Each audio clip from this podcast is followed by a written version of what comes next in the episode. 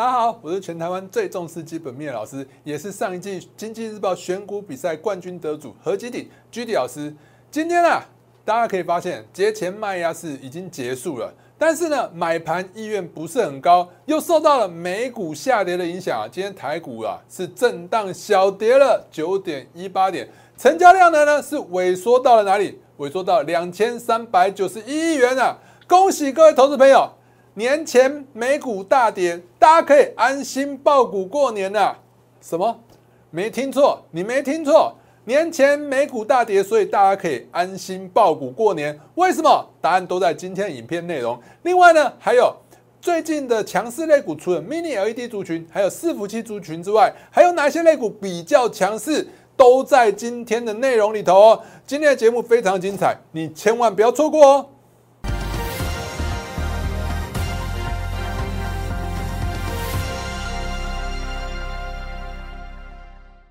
好，各位亲爱的观众朋友们，大家好，欢迎收看今天的股市航海王。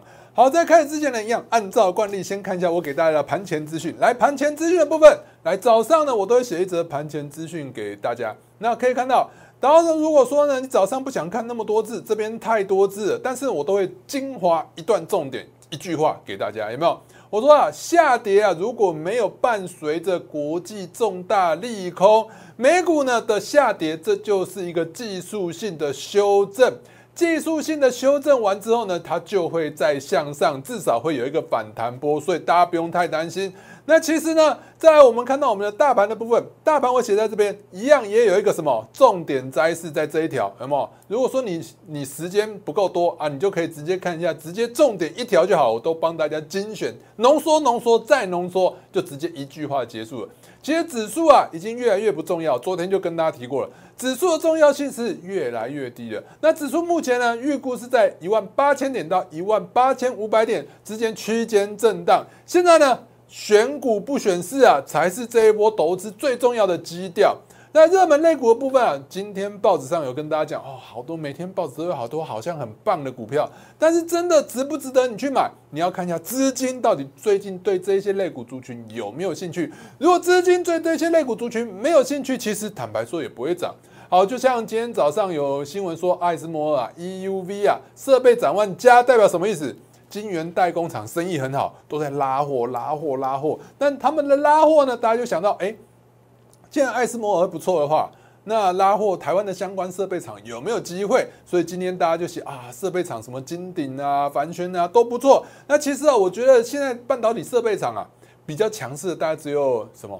金鼎、凡轩跟星云的，其他其实都蛮弱。之前有跟大家讲，如果说呢，你要观察半导体设备厂强不强势的话，那时候我跟大家讲，你可以看一下中沙还有三幅画。我们可以看到中沙的部分呢，有没有？中沙是一路的往下跌，到今天还是收黑，完全没有一个反弹的讯号。那在三幅画的部分呢？来，三幅画也是上一波的多头嘛？你看一下。这个跳空缺口，这个跳空缺口出来以后呢，完全都没有办法碰到这个跳空缺口。那这个跳空缺口呢，就形成了一个压力。所以这个压力没有办法突破的话，后续是继续向下修正的几率比较高。所以很明显，资金呢慢慢在撤离的一个半导体相关设备厂。所以半导体相关的设备厂，你不要看到早上看报纸，马上买买买股票，买了股票你就变套牢。那早上我跟大家讲的，比如说像金鼎啊，我都跟大家讲什么？我说设备厂持续震荡的几率比较高，有没有看到震荡的几率比较高？所以建议大家干嘛？既然震荡，有叫你说啊，一定要马上进场买吗？不用。所以呢，你就观察就好。比如说像今天的什么金那个凡轩，好，我们可以看一下凡轩的部分，凡轩是不是持续的震荡？对不对？还有什么金鼎的部分？哦，金顶的部分也是一样，虽然说拉了一个长长的下影线，但是还是持续的震荡，你不用太急的去做追价。另外呢，今天早上呢，大家都在谈什么？谈的就是三星不要再做那个 LCD 了嘛，LEDM、LCD 啊，对不对？那它不要做面板的话，其实啊，那就带动了面板双虎今天是开高走低。那今天早上受到消息的影响，我们可以看到二四九八的。二四零九的友达的部分，哎，今天是开高走低，早上受到消息的激励，涨起来一下，结果立刻收起来，就代表什么？上方卖压很大，主流类股是旧不如新的。你会发现啊，友达之前呢是涨得非常多，所以这一波下跌之后呢，上方有很多人套牢在哪里？在这里，在这里，在这里。所以呢，太多的套牢卖压，所以造成呢，其实友达要向上涨，其实难度是比较高的。那我不是说不看好它，只是啊，它没有办法一路顺风的向上涨，它会震荡震荡走高。所以上一波的主流类股啊，通通都是这样。比如说你要看什么，我之前一直跟大家讲，比如说钢铁啊、航运这些类股族群都是一样的。这些类股族群因为都是上一波的主流类股，上一波的主流类股在走完之后呢，它一波下跌，之前套牢了太多的人在上面了。太多人被套牢在上面，导致什么？只要有一个反弹，很容易就出现什么卖压。所以主流类股你一定要选新的，新的主流类股，因为筹码相对来讲是比较干净。这今天呢节目会跟大家说清楚。但是呢，大家只看到 L L 一就是面板那一块，那看到面板那一块，实际上我一直跟大家介绍什么？就是 Mini LED 啊，Mini LED 族群，我只跟大家讲富彩惠特台表科，富彩惠特台表科，我都我讲到你都背起来了吧？对不对？所以呢，这几天呢，其实富彩惠特表台表科呢表现都还是相对来讲是蛮不错的。好，早上呢我也帮大家画个图嘛，对不对？我把画，你看道琼指数嘛，我就跟大家讲说三万五千的一个整数关卡看起来是有手的，不要太担心。那为什么会有卖压？我也跟大家讲了，因为国际原油创新高嘛，就会有卖压，因为通膨。造成了升息的预期大幅的提高啊，那台子期的部分呢？你看一下，昨天晚上美股大跌，台子期也是小跌，所以呢，台子期小跌，今天对台股的影响就相对来讲不高，所以早上都跟大家分析的非常清楚，有图有文，所以早上给大家讯息非常重要。还没加入我相关媒体频道的朋友们，现在就加入吧！打开你的手机相机，扫描这两个 Q R code，分别加入我的 Like 跟 Telegram 部分。如果你想用关键字的方式搜寻，请你打小老鼠 GD 一七八八加入我的 Line 哦，记得一定要加小老鼠。另外呢，我们的 Telegram 部分呢，请你不要加小老鼠，小老鼠 Telegram 部分前面没有小老鼠，大家记住。好，在我们的 YouTube 还有脸书的频道也千万不要忘记做订阅哦。打开你的手机相机，扫描这两两个 QR code 就可以加入我的 YouTube 跟脸书的频道。记得，如果说觉得我讲的不错的话，要按个赞哦。好，那。今天呢，大家又想说啊，到底后续怎么看？到底该不该爆股过年？其实呢，我一直跟大家讲，最近美股下跌的原因是什么？我想每一台每一个老师都跟你讲过，就是国际原油下，应该说国际原油上涨，创了七年来的新高。国际原油创了七年来的新高之后呢，哎，通膨率其实越来越高，大家就想说啊，会会不会一直？油原油价格一直上涨的话，就可能会带动通膨一直上升。那联总会会更激进的升息。现在大家都用喊的啊，对不对？其实我觉得市场是有一群人在做空啊。他们在做空的话，他们就想说股票要把它把往下拉下来，那就开始散播一些谣言。那从什么说三月份要升息一次？哎，你发现他讲三月份升息一次不会跌哦，不会跌，就说三月份要升息两次哦。那可能就跌了一下，那结果呢？到今天早上，我看到有一些什么避险基金的什么大佬说，今年要升息八次，都给你喊就好了，对不对？你都给你喊就好了。所以我觉得现在是空方在吓多方啊，一直下一直下，所以是市场是自己在下，自己吓趴了美股。那有没有什么重大的利空？目前来讲是没有，只有升息而已啊。那我们来看一下。如果说我们看到，因为美国的一个应该说国际原油啊持续的价格持续向上，所以呢带动了美国十年期公债殖利率有没有看到？殖利率的上升，殖利率上升就代表市场预期美国会升息升得很快。但是真的我们再去仔细的看一下布伦特原油的指数的话，你会发现布伦特原油的指数其实啊没有涨的想象中那么快那么迅速。我们可以看到，我们放大镜看一下有没有创新高之后拉回。这样的讯号呢，甚至它是有点出现一个夜星，也就是说跳高之后往下跌，在技术面来讲，这是有点走弱的讯号，并没有那么的强势。如果这几天呢，那个布伦特的原油呢持续在哪里？持续在这边震荡，它有可能就会出现一个大幅度的修正。到时候呢，修正了以后，那布伦特原油没有大涨，没有大涨，你说这些升息的谣言，大幅升息的谣言，不就是自己散开了吗？好，所以我们来观察一下美股的部分。大家应该要观察是到底美股会不会走空？我可以跟大家讲，现在不是空头，现在还是多头。我之前就跟大家讲过，其实以过去四十年、五十年的一个美股经验来看呢，过去来讲呢，在升息之前震荡是会比较大，但是升息代表什么意思？升息代表经济很好，所以在升息的时候呢，其实都还有一段多头可以期待。那真正真正的空头呢，一定会伴随一个重大国际的利空。我们来看一下，这是道琼指数的月线图。我们从道琼指数的月线图，你会发现，哎，月线图好像都一路向上的。好，我们来找一些比较明显向下跌的，在这边第一段是不是两千年初？两千年初为什么会下跌？打抗泡沫嘛。那时候已经升息升了一段了，所以呢，哎，打抗就戳破这个泡泡，戳破以后就造成有一点点明显的下跌。再来一段比较明显下跌是什么？零八年，零八年什么？雷曼兄弟倒闭。雷曼兄弟倒闭呢，是不是也是在升息之之之中发生的？在升息、升息、升息之后呢，就发生了雷曼兄弟倒闭，然后呢，戳破这根泡泡。也就是说，在升息起步的时候呢，其实可以升个三四次都不会跌。好，再来呢，我们可以看到，再来二零一一年跟二零一二年这边有比较明显的向下跌，这是什么？欧债风暴，所以都有一个重大事件才会走空嘛。好，我们可以看到二零一四年到二零一六年这边呢，有出现比较明显的下跌，这是为什么？因为二零一五年十二月是升息，在升息之前呢，波动是稍微比较大。但你会发现升息之后，也就是说二零一五年十二月之后是一路向上升息，但是呢，股价呢也是一路向上走高，所以升息真的不用太担心。再来，二零一七年、二零一八年这边有比较明显的跌幅，是为什么？因为中美贸易战嘛，中美川普发起的中美贸易战，还有。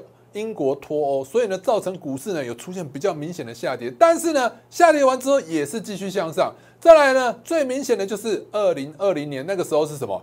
二零二零年就新冠肺炎嘛，其实新冠肺炎已经升息升了一大段了，那它才出现什么？新冠肺炎把股票的破破泡泡啊戳破，戳破之后才出现比较明显的下跌。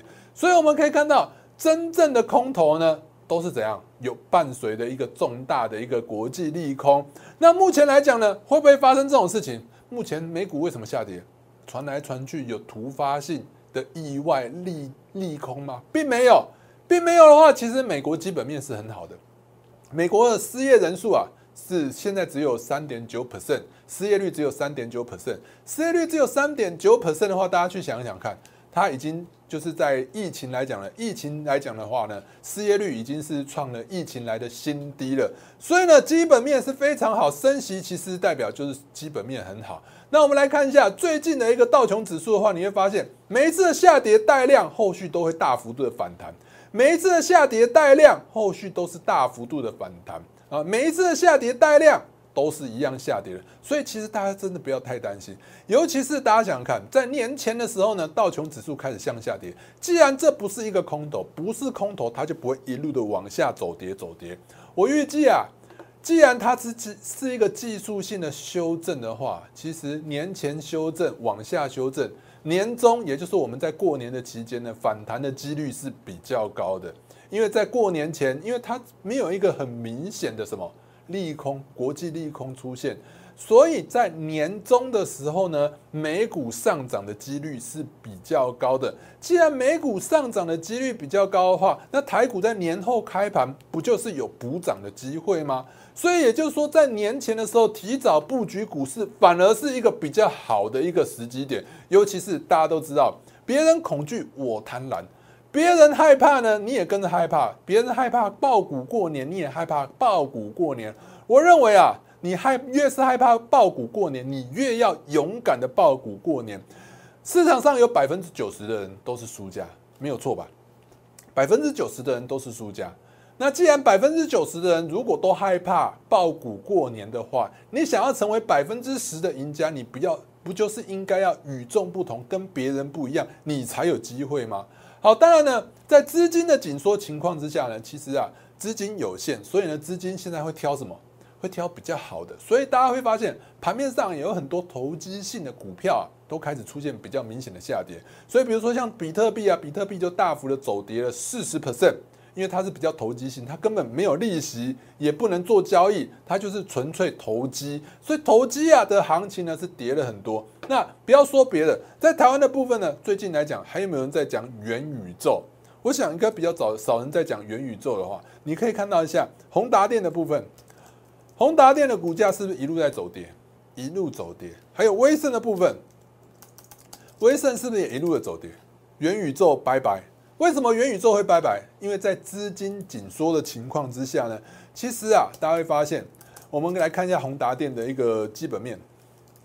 宏达电的基本面的话，我们可以看到，其实宏达电是从来没有没有赚过钱的。你看一下，营收完全没有增加，完全就是靠一个什么？靠大家说元宇宙，元宇宙，每一个人就很嗨。你看一下，都是赔钱，都是赔钱，近五年都是赔钱的，近八年呢？近八年也几乎都是赔钱，这边只有把自己的公司部门有没有卖掉，卖给 Google 啊，有赚一笔业外，其他都是赔钱的。那你再看营收有没有大幅的成长？营收大幅的衰退，有没有看到？营收是大幅度的衰退，大幅度，对不对？大幅度的衰退。那我们看近三年就好了啦，近三年营收有没有成长？完全没有成长嘛，对不对？也就是说呢，现在呢，市场已经不流行什么？市场已经不流行。投机行情了，现在要走的是基本面行情。你选的股票一定要有基本面，没有基本面的话，其实基本上是很难涨的。因为资金有限，资金有限，他会选最好的，最好是什么？比如说本益比低啊，殖利率高的股票。那所以呢，其实啊，加权股价指数在资金紧缩之下，我认为啊，后续要持续一路一路向上，像过去一样，今年要再再涨个两千点、三千点，我认为啊，是几率是没有那么高的。那资金紧缩呢？其实个股啊也是会有表现的，所以呢，我之前一直跟大家讲，大家想想看，在这一波台股上涨了四百点左右，你有感觉吗？你没感觉，因为涨的都是什么？涨的都是台积电，对不对？涨的都是二三三零的台积电，对不对？这一波上涨涨的都是台积电，还有什么金融股？金融股的部分，那你跟着人家去追台积电，你跟着人家去追银行股、金融股，你会发现。你追了以后，你看你不论追在这、追在这、追在这，现在都是走跌的。那你再说银行股呢？其实银行股是不错了，金融股是不错，但是其实金融股根本就不适合追，它应该是跌下来买。你看一下，你跟着去追银行股，去追金融股，追完之后就下来，追完之后就下来，所以这些类股族群是适合跌下来买的。那盘面上有没有比较强势的股票？就是我一直跟大家讲，你要去找一个比较强势的类股族群，新的主流。现在新的主流是越来越明确了。新的主流是哪一些呢？我之前有跟大家讲，比如说像 Mini LED 啊，或今天有上涨的什么电池相关类股。那这些类股有哪一些呢？所以呢，我们来看一下。我们昨天有跟大家讲啊，比如说像你如果要做比较短线的话呢，油田是你不错的选择。油田的话呢，它是做一个半导体跟载板的一个检测厂。那近年来呢，因为它也是布局了什么 PCB 啊，PCB 那一块又牵扯到什么，就牵扯到伺服器啊，对不对？我不是跟大家讲说，最近伺服器这个题材是比较夯的，伺服器绝对是有基本面的好股票。所以我们可以看到油田的部分呢，昨天呢是收盘价收在相对的新高。我一直有教过大家，红吃黑吃的越多，量越大越有效。这一根红棒是不是吃掉这一根黑棒，那就代表走强。所以我昨天有特别提醒大家油田的部分。那我们可以看到油田，我昨天就跟大家讲说，有可能会在今天再创新高。今天是不是再创新高了？油田的部分，但是因为过年期间是剩下没几天了，其实我认为你要去做短线的话，真的是不太适合，因为我们是比较偏向做波段的，所以我们是没有进场操作油田这一块。那如果你要做长线的话，中长线的话，我一直跟大家讲，群联的部分是真的值得大家去选择的，尤其是最近。我们常说四百五十块整数关卡，四百五十块整数关卡，整数关卡这么多天了都没跌破，就代表说这个整数关卡是有比较明显的支撑。你要你要从基本面去看的话，群联呢，群联它就是一档好股票，它的营收获利是持续的再创新高，八二九九的群联，我们可以看一下它的基本面。好，来群联的基本面的话，我们可以看到群联的话呢，它基本面就是一路的好嘛。对不对？虽然说十二月的营收，你会发现十二月的营收是好像有点衰退，但是呢，说真的，十二月它本来就是淡季，淡季能维持在高档，就算表现的不错。那你要看美股盈余的话，你会发现它美股盈余从去年的第三季第一季、第二季、第三季都是逐步的向上垫高，一季比一季赚的更多。那预估今年全年，你看一下，它每每一季大概都可以赚十块钱，平均十块钱。第一季赚八点五六，第二季赚十一点四九，第三季赚十二点一，那第四季呢？至少也赚个十块吧，合起来至少今年应该说去年全年可以赚四十二块左右，四十到四十二块。所以本一比啊，殖利率相对来讲是比较漂亮的。所以你如果真的想要做比较中长期的投资的话，其实群年是值得大家去注意的。好，再来呢，我们可以看到光照的部分，其实大家也可以去注意一下，技术面是有转强的。为什么技术面转强？大家可以看一下。如果你看不出来的话，我这边画给大家看，这有一个三重底形态，那基本面表现也是非常的好，所以呢，光照的部分呢是值得大家去观察的。好，所以呢，到现在为止的盘是完全都照我的跟大家讲的方向是完全没有错的。你会发现台积电资金是不是释放出来了？因为台积电跌了嘛，跌了就代表说资金是不是释放出来了？那节前卖压已经结束了啦。我之前跟大家讲说，节前卖压要结束了，所以各类股族群都要反攻，因为节前卖压呢，把很多股票都打打打到太低了，打出一个超值超值的一个阶段，所以资金释放出来之后呢，资金就会去捡这些股票。我们发现最近有很多股票开始蠢蠢欲动，开始要向上涨了，所以我觉得年前是一个最佳最佳的买点。所以我们可以发现，励志是不是也向上涨？励志为什么向上涨？我一直跟大家讲，主流类股啊，你要选。旧的不如选新的。立志它是做电源管理 IC，电源管理 IC 说真的，它赚的它赚的有比犀利多吗？没有，好不好？它赚的没有犀利多，预估全年也只有赚多少？赚二四二十五块而已。那为什么会那么涨？因为它刚上柜，它刚上柜的话，筹码比较干净，所以比较容易向上涨。好，所以呢，我们再看一下瑞鼎的部分，也是一样新上过新上市的。所以筹码也是一样比较干净。那今天应该很多老师讲立志跟瑞鼎这两档股票。那这两档股票我们可以发现呢，其实说真的都是高价股，到底有几个人可以买？老师可以零股交易啊，零股交易你去买买看看好不好买？好，所以呢，其实这两档股票呢比较不适合一般人。那我一直跟大家讲主流类股呢，你看旧的主流类股就是你看一路的往下走，因为上方的卖压太大了。我们可以看到航运类股的部分呢。上方的压力太大，所以比如说像长荣啊，或者是二六一五的万海啊，对不对？二六一五的万海的部分，是不是前一波这边套牢太深，太多人了，所以这一波下跌来讲呢，有很多人在这一波反弹就要把它卖掉，所以一路一路来讲呢，它就是一跌难涨。所以你要挑主流类股，你一定要挑资金啊是新的，新的的话资金会比较有兴趣，因为比较少。凌乱的筹码在里面比较少，凌乱的筹码在里面的话，它会比较好拉。所以呢，我们可以看到，最近其实我们布局的股票，说真的也没有很多。我们就是什么，从豫创布局完，就是裕泰、利凯跟星云。我也跟大家讲说，利凯跟星云我们已经出掉了。那今天来讲呢，有盘面上有另外一个比较就是强势的股票呢，就是电池相关的类股。电池相关的类股，昨天也跟大家讲过，其实大家会发现哦。电池相关类股为什么这一波呢？只涨利凯跟长源科、康普、美骑马这些传统的三元电池为什么没涨？因为现在市场从特斯拉说要做磷酸铁的锂电池之后呢，其实现在市场很多人呐都是比较看好磷酸铁锂电池未来会大放异彩，所以资金呢就往哪里走？资金就往磷酸铁锂电池的部分。那三元电池的康普跟美骑马呢，就相对来讲呢就比较少资金去做青睐，所以呢利凯跟长云科的部分走势就会比较强一点点。我们可以看到利凯的部分。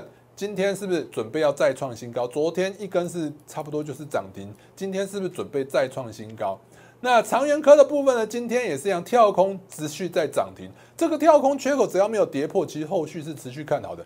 那所以呢，正极材料部分，我会建议大家就是观察磷酸铁锂电池这两两档，就是利凯跟长源科的部分，这两档呢，你会可以观察一下。长源科这个缺口只要没有被跌破，其实后续来讲都是持续看好，所以我们可以看到康普相对来讲就是走势来讲就是比较弱。那其实我们会比较喜欢就是说，哎，尤其是在过年前你要布局，我认为啊不要去做那种太短线的股票，因为太短短线的股票呢，很容易涨起来之后呢就跌下去了，跌的速度也很快。比如说像前一阵子的游戏类股，对不对？游戏类股的部分呢，我们可以看到霹雳，应该说 NFT 啦。霹雳是 NFT 的 NFT NFT 的相关类股，霹雳的部分，好，霹雳你看大涨之后大跌，那游戏相关类股是不是也是一样？网龙，网龙是不是大涨大跌？对不对？游戏类股那时候也是炒一波，就是 NFT 相关的题材。好，所以呢，我们会比较喜欢就是布局一些比较稳健的股票来帮大家做布局。好，所以稳健的股票就像我们一直跟大家讲，电子标签，电子标签，电子标签包含了元泰，对不对？元泰的部分就是龙头，我们之前的钙牌股，它就一路向上。讲完之后，它就一路向上涨，一路向上涨，对不对？一路向上涨，我们就持续的抱牢，持续的布局。像这种股票，你就可以怎样？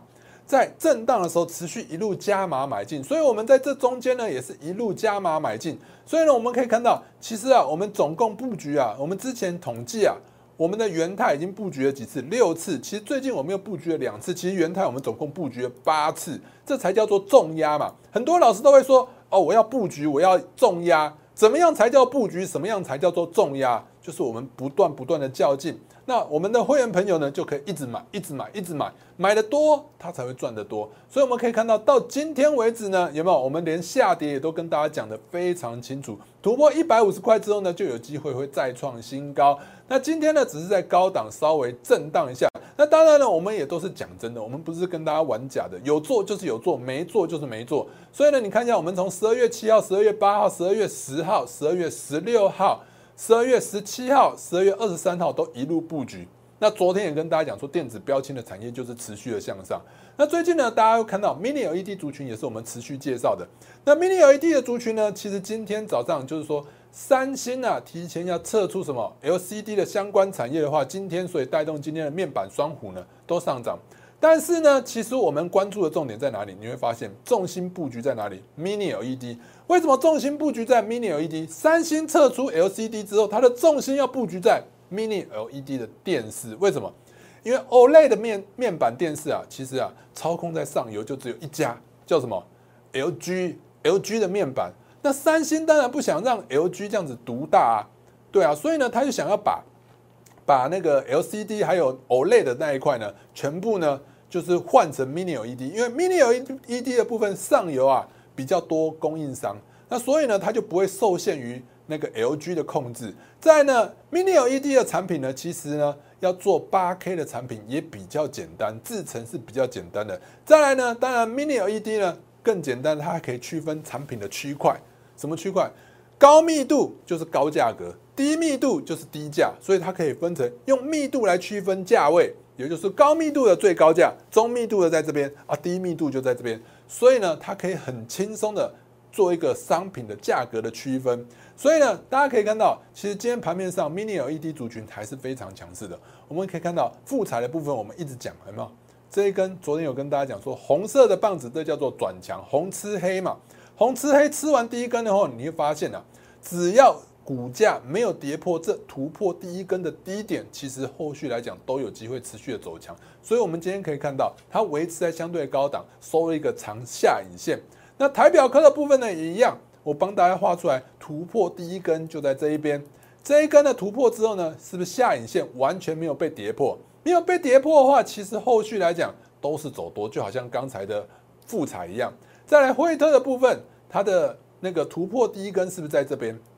这里的第一根是不是吃掉所有的黑棒子？我一直跟大家讲，红吃黑吃的越多，量越大，越有效。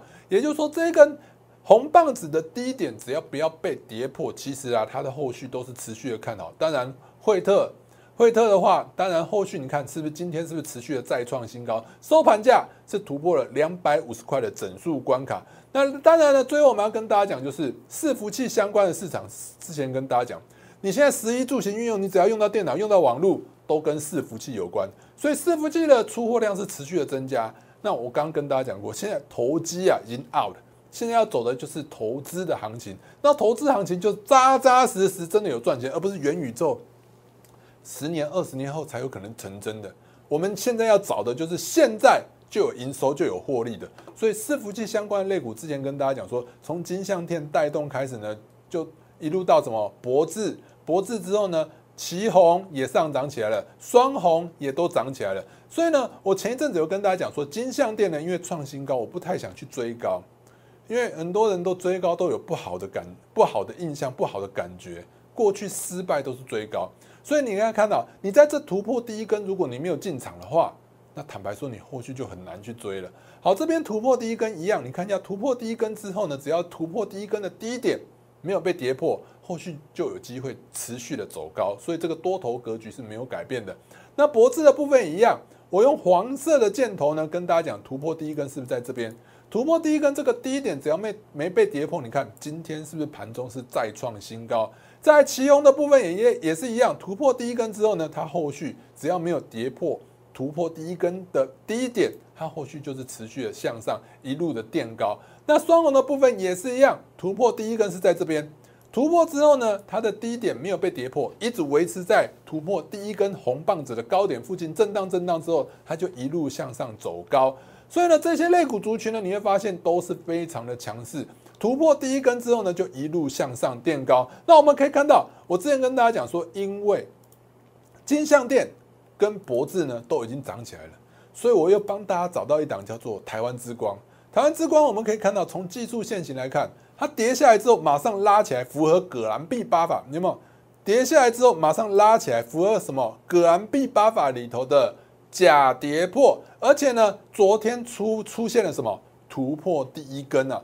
突破第一根之后呢，刚刚有没有看到好几档突破第一根之后，不论是什么富彩啊，突破第一根之后，是不是一路的向上垫高？对不对？台表科突破第一根之后，是不是一路向上垫高？只要没有跌破第一根的低点，都是有机会持续的向上垫高。惠特的部分有没有突破第一根之后，是不是这边一路的向上垫高？好，所以同理呢，我们可以发现，台湾之光呢突破第一根是不是在昨天？昨天突破第一根之后呢，只要昨天的这个低点没有被跌破，昨天这个低点只要没有被跌破，其实后续来讲，只要在这根红棒子的高点附近震荡震荡，它随时都有机会再创新高。那今天它的股价呢？坦白说啊，我如果再讲下去啊，大家要都知道了，因为现在网络上很多人都在问台湾之光，台湾之光到底是哪一档？所以呢。我们可以看到，今天的股价大概是在这边收一个十字线，它还在等你，你快要错失机会了。年前应该就是最好最好的布局时机点。为什么？因为现在过年的前呢，过年前美股大跌，过年中美股很有机会走一个反弹波，跌得越深，反弹的越大。那过年后台股开盘就有可能会什么？一开盘就落后补涨，直接向上突破。所以你一定要把握现在这个时机点去投资有基本面的好股票。所以在台湾之光的部分，我也帮大家审视过它的基本面。基本面的部分，我们可以看到金相店跟博智的营收是在下面，台湾之光是一路的向上。毛利的部分呢，台湾之光也是一路向上，金相店都在下面，金相店都在下面。来。在台湾之光的部分，它的营业利益也是持续一路向上，呈四十五度角持续向上。那金相店跟博智呢，也都是一样，都是维持平盘而已。税后净利的比较呢，台湾之光也是一路的向上，金相店的部分呢持平而已，它持平就涨那么多，持平就一路向上创新高。那台湾之光它的。税后的毛利率、盈利率、税后净利率都比起金相店、都比起博智来的好很多。那你说这张股票不涨才怪呢？所以这张股票呢，真的是非常值得现在在过年之前就进场操作。所以呢，自己的红包自己赚，一定要把握过年前最后最好的进场机会。因为呢，投机行情已经过了，你现在要选就要选市场有兴趣的。基本面又好的股票，那就是什么？台湾之光即将要起飞了。我们的元泰是持续的再创新高。那现在呢？你进场布局，过年后就直接自己的红包就自己赚到了。我们新春限定名额就只有几个而已，请你现在一定要好好的把握过年前最后进场的机会。台湾之光即将起飞，想要跟我一起操作这张股票，可以。可以透过下面的电话或我们旁边的 Line 来直接跟我们联系。今天节目到此，我们明天见。立即拨打我们的专线零八零零六六八零八五零八零零六六八零八五摩尔证券投顾陈彦荣分析师。本公司经主管机关核准之营业执照字号为一一零金管投顾新字第零二六号。新贵股票登录条件较上市贵股票宽松，且无每日涨跌幅限制，投资人应审慎评估是否适合投资。本公司与所推介分析之个别有价证券无不当之财务利益关系。本节目资料仅供参考，投资人应独立判断、审慎评估，并自负投资风险。